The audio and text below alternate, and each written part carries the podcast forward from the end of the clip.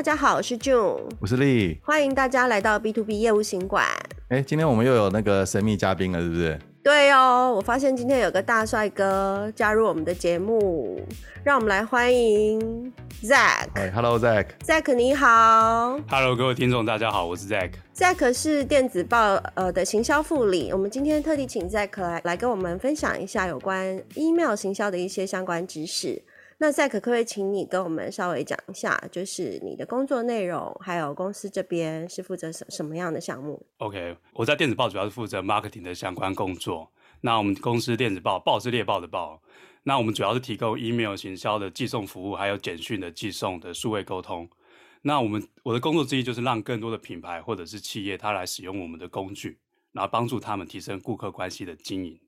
那我们。经过之前的统计，就是其实台湾每五个人就有二至三个人，他们曾经收过的 email 电子报是由我们的企业使用我们的服务所寄出的内容。那目前我们服务的企业已超过一万五千家的企业用户。哦，这样你们算影响力很大哎，每个人几乎一半的人以上的人都收过你们公司的服务，就对了。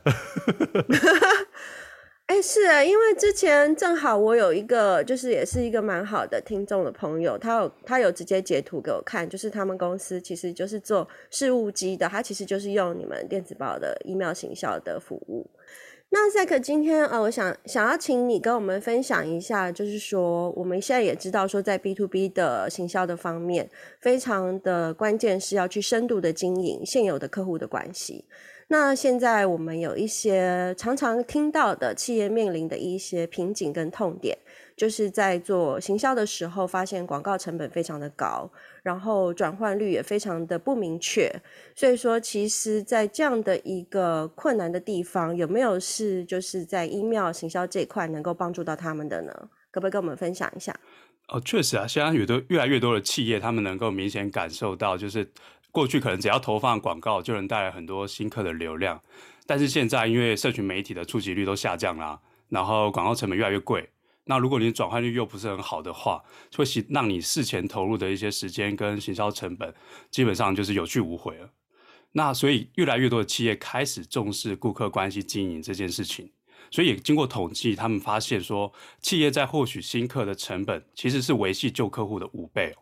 那如果再根据八十二十法则，其实企业百分之八十的营收是来自于百分之二十的重要客户。所以说，如果企业里面的老客户都不再回来跟你做购买的话，企业就需要不断的去找寻新的客户，这会让你的行销成本越来越高。换句话说，呃，如果企业没有办法从既有客户带来稳定的营收，在经营上就会显得非常非常辛苦。所以其实这样听起来，我觉得如果大家一直执着的、不停的一直去开发新客户，有的时候反而效益没有那么高，还不如好好的去经营现有的一些呃目前的客群。OK，我跟大家分享一个在顾客经营上非常成功的案例啊。他他他们是 JustFont，他们是我们客户，那他们主要是提供字体的服务给一些设计师族群，像是之前他们有做过金萱字体、零书体。因为他们的商品购买周期很长，所以他们需要非常用心在经营顾客关系。那他们在在经营顾客关系之中，他们其实用了很多行销工具，像是有 Facebook 社团啊，然后就是去用广告投放或是聊天机器人。那当然他们有用 email 电子报行销。那后来他们就透过数据分析的发方式，他们找出了一群人是他们的 VVIP，也就是他们的忠实铁粉。那这群人跟他们的互动都非常的热烈，然后关系非常好。所以每当他们每一年有推出新的产品的时候，他们就会优先透过电子报的方式寄送给这群老客户，而这群人就可以为他们带来很稳定的营收基本盘。这就是他们长期经营顾客关系所带来的好处。嗯，的确，你这边说的铁粉，其实就是在我们单集，其实我们节目之前有提到过，就是忠诚的客户，就是不停的去维持忠诚客户的一个回购率，其实是现在企业其实蛮最关键的一步。那也需要用 email 行销的方式来达成，对不对？对对，因为我们的听众其实很多都是 B to B 的行销啦哦，所以其实您刚刚讲的，我觉得其实大家都呃就感受蛮深的。那呃，如果是说大家知道这个的重要性，但是也知道就是说要怎么样开始经营客户。很多公司啊，或者是很多团体，他们可能是在比如说，呃，不管是脸书啊，或者是 YouTube 啊，就是有时候这个自己没有办法掌握名单啊，那这个有时候是他们的一个一个也蛮困扰的事情。你有没有什么样的建议？就是说要怎么样开始做这件事情？哦，其实如果大家平常有观察到，就是你现在只要走进是连锁超商或者是大型超市，或者是你在网络电商平台上面，你只要到了他们的商家里面购买东西，或者是进入到他们网站，他们都会邀请你加入会员或者是订阅电子报。希望你留下你的联络资料，像是手机号码或者是 email 信箱。那这是你现在非常常见，就是 B to C 的方式，他们去收集一些消费者的直接联络的方式，因为你这样就可以不会受到第三方平台去的演算法的控制，因为你可能就要完全仰赖社群媒体发文啊，或者是投放媒体广告，那这成本就会非常高。那如果是 B to B 的话，其实你可以从行销漏斗来看，因为我知道你们之前有一集我有听，那你们有提到行销漏斗。那其实行销漏斗最上面就是你可能会投放广告，或者是你可能做 SEO，或者是用社群的方式带来很多新客的流量。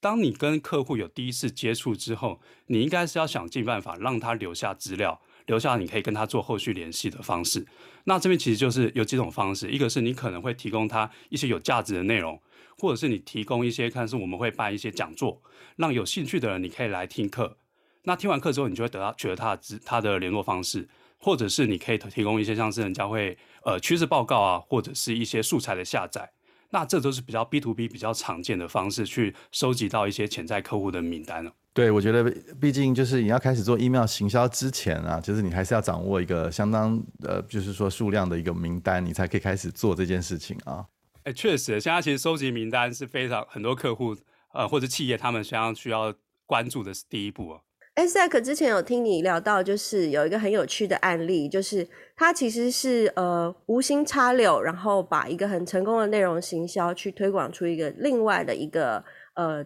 business，你可不可以分享一下这个很特殊的案例？哦，这其实非常有趣的一个案例，可能大家如果还没有吃过米其林餐厅，那应该也听过米其林轮胎吧？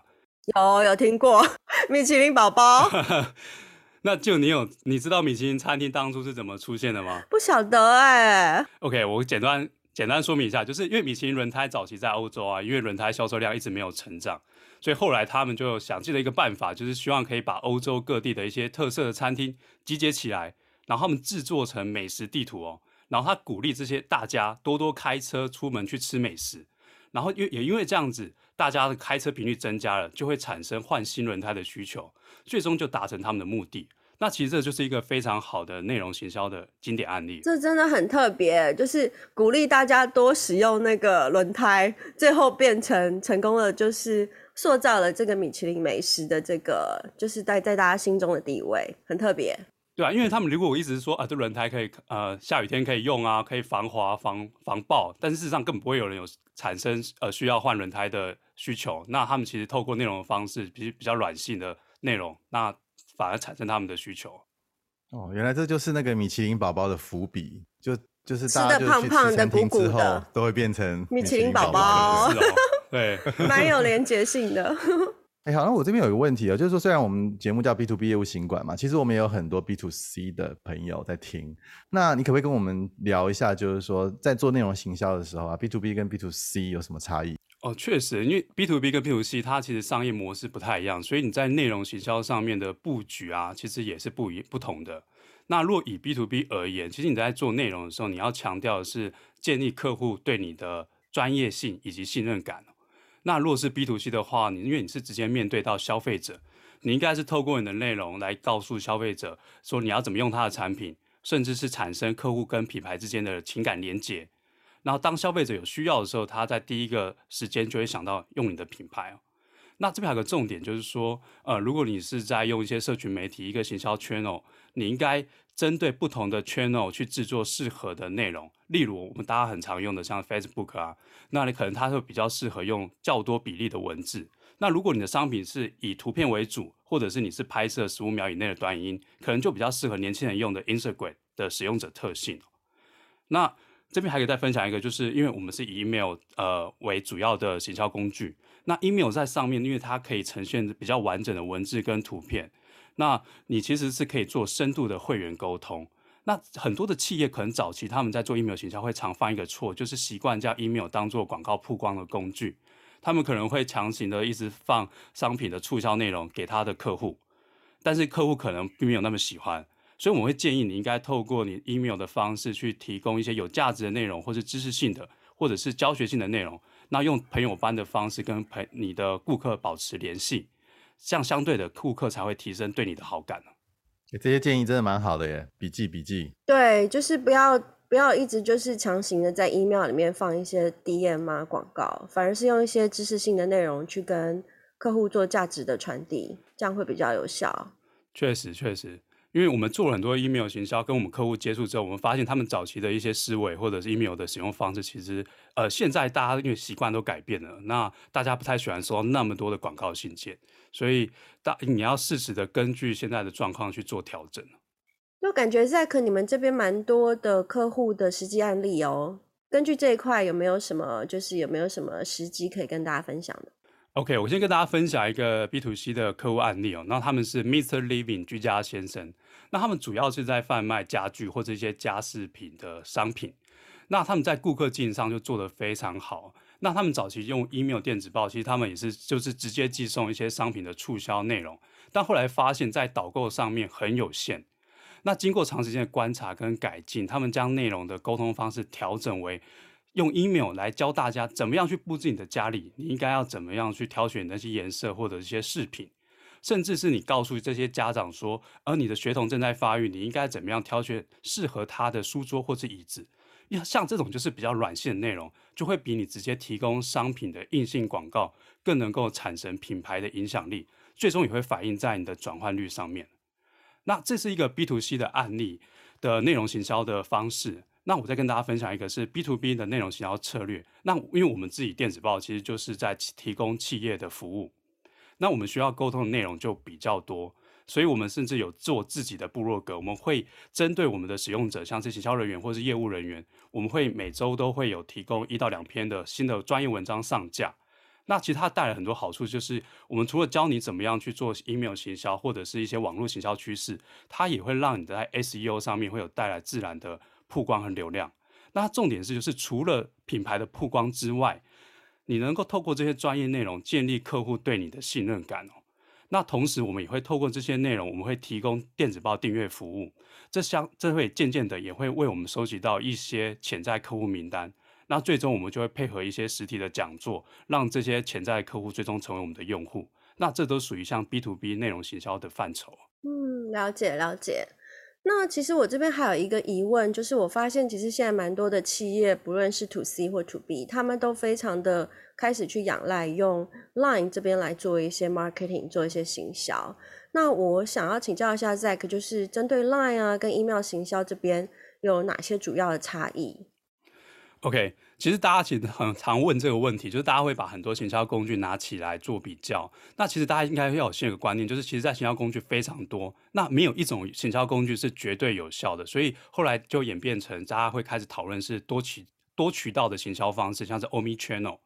那其实，在各种行销工具当中，你可以大致分成两类。第一种就是获取新客户，你常见的工具，像是 Facebook 或 Instagram，这些很多年轻人会使用的。那可能很多企业也会投放 Google 关键字广告或是多媒体广告，那也包含 SEO 的自然流量。那这是属于获取新客用的工具。然后另一类是你在维系客户需要用到，像是刚刚提到的 Line 啊，或是聊天机器人，甚至 email 简讯。那如果你的品牌企业你的预算够多，那你可能会做自己的 app。那这两类他们其实比较像是互补的关系，就是你可能同时需要找寻新客，也需要维持旧客户，减少你的客户流失。那回到刚刚你的问题，就是在针对你的旧客做经营的时候，你可能同时会用 Line，也可能会想考虑要用 email 行销。那我这边跟分别说明说，这两种其实它还是有一些差异的，就是例如说，呃 lie 它是属于对话式的行销，对话式的沟通，那你可能适合用短篇的内容去呈现你想跟他传递的讯息，而它强调的是当下的互动，所以如果说很多官方的 lie 群组或者是 lie 的账号，你寄给你的那些消费者，他们如果当下没有读取的话，其实你很少会再去翻阅前几天的内容。那如果在 email 上面的话，因为它可以呈现的内容比较完整，可以深度的和顾客沟通。那在你提供很多有价值的内容之后，你其实甚至可以做到客制化的信件，而且在讯息的保鲜期也比较长。就是你当你寄出之后，也许在未来的七天，其实陆续都还是会有人开信跟点击你的信件做阅读。所以你会发现，其实很多大型的品牌啊，或者是个人自媒体，你都能看到 email 还是会作为他们的主要的沟通管道。而且投资报酬率很高。对哦，因为我发现其实呃，email 的话，有的时候大家不见得就是每天每时每刻都在看，但是 line 的话，就是会变得群组越来越多，其实很多讯息都被洗屏下去了，根本没有机会再去打开。对啊，确实，而且有时候我会发现，其实如果我们加 Line，其实很多时候我加那些企业 Line，我只想要下载它的免费贴图，你不见得是真的很想收到它的讯息，所以你在后续之后，你很难企业，如果你是企业方，你很难再去跟这些消费者做深度的沟通，产生互动。确实，确实，嗯，了解。一加完马上封锁，对不对？这我常这样。对啊，大家都是常这样子。其实最终你还是要掌握到对你的消费者或者是你的客户的 email 跟电话，因为这是企业最能够自己掌控的联络方式。Yeah, yeah. 你不会受到其他平台的控制。对啊，有时候我在想说，我们这个时代的行销人员其实真的蛮辛苦的哈。以前好像就是呃寄封信或是打个电话，然后就可以忘记翘的脚等等等来电来信，对不对？现在好像哇，要做的事情好多，每个人都变成多功的超人，对不对？真的是这样哎、因为我自己就是行销人员，那其实我们要做的事情非常多，可能要想企划，要写文案，甚至你还要投放广告，又要当小编，那你其实你很多事情都要一手包办。所以呃，行销人员其实他你在用很多的行销工具的时候，你应该是要找寻更适合你，而且能够提升你工作效率的这些工具。那其实像从国外现在到台湾，其实现在大家开始在推就是 No Code 的行销工具，就是可以让一些没有程式基础的行销人员，你都可以用很简单的方式去加快你的工作流程哦。那如果以 email 为例，如果大家过去可能有在你的收件夹里面有看过一些信件，它可能设计的非常精美，图文并茂。那其实它是需要透过呃编写网页原始码的方式，找设计师或工程师才有办法制作出来。那如果是 email 工具上面，我会建议大家是可以挑选可能是专业的电子报模板设计编辑器，因为它可以帮你事半功倍。你可以很简单的方式，就只要透过滑鼠的操作，你就能够设计出适合电脑或手机阅读的 email 版型哦。嗯，这这蛮重要哈。No code 这个部分，其实对我们很多行销人员来说，其实是算是很重要的一个一个一个东西哈。那该不会刚好你们公司的服务？当然，我们自然有做这一方面的服务，而且我们的客户用过，体验都非常好。例如，我们有一些媒体业者啊，或者是电商平台，那他们其实用我们投放式模板编辑器之后，他们说他们可以帮他们省下很将近百分之八十的设计或者是排版时间，就可以让这些编辑人员更专注在制作内容上面，或者是让行销人员有更多的时间可以去完成其他工作。对啊，我觉得像这样的工具真的是行销人员是不是应该也跟公司争取一下？真的可以节省非常多的时间，而且也可以产出比较多的绩效，跟公司这边做行销的一些结果的一些追踪啊，或是报告。那最后的话，呃，我想要请 Zack 这边可不可以帮我们把就是如何用 email 经营客户的这样的技巧做一个重点的整理，跟大家做个提醒。OK，我帮大家整理了几个重点，就是你在透过 email 行销的时候，你要怎么样去经营的品牌会员哦。像第一个就是我刚刚前面有提到，就是你要想办法，当你和客户接触之后，你要取得他的直接联络方式，例如 email 或者是电话号码，那你才不会受到第三方平台的限制。然后第二个是，当你有内容之后，你需要有个适当的工具来增加你的工作效率。所以行销人员或业务人员，你应该善用电子报的一些专业平台。你才能够更有效率的提升顾客关系的经营。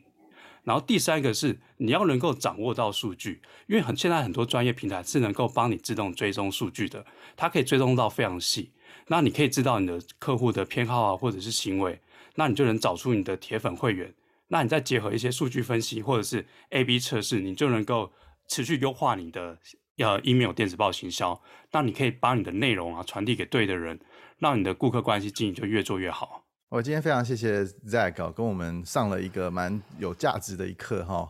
对，我觉得用 email 来经营客户啊，我觉得是应该是每个行销人员都要必须要拥有的技能了啊。哎，那呃，你们公司电子报，我听说好像也有一些一些活动哈，好像最近要发生嘛，是不是可以跟我们简单介绍一下？我们在今年的四月底会参加数位时代举办的未来商务展，那其实，在四月二十八号到四月三十号。这三天的时间，如果大家有空的话，可以到圆山花博附近走走，那顺道来观展。那如果有兴趣的朋友，可以来再来找我们聊聊。对，那今天你有没有准备什么好看给我们？当然啦、啊，我们上节目一定有准备给听众专属的优惠，只要点击节目下方的链接，你就能获得听众专属的折扣码。那你在电子报网站上面，呃，每一位新的使用者，你只要输入折扣码二零二二 Podcast B to B，你就能享有折扣五百元的优惠。那详情都在链接里面，请大家点击节目下方的链接。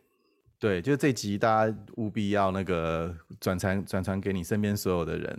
亲戚朋友、好友、阿公阿妈，全全部都可以吗？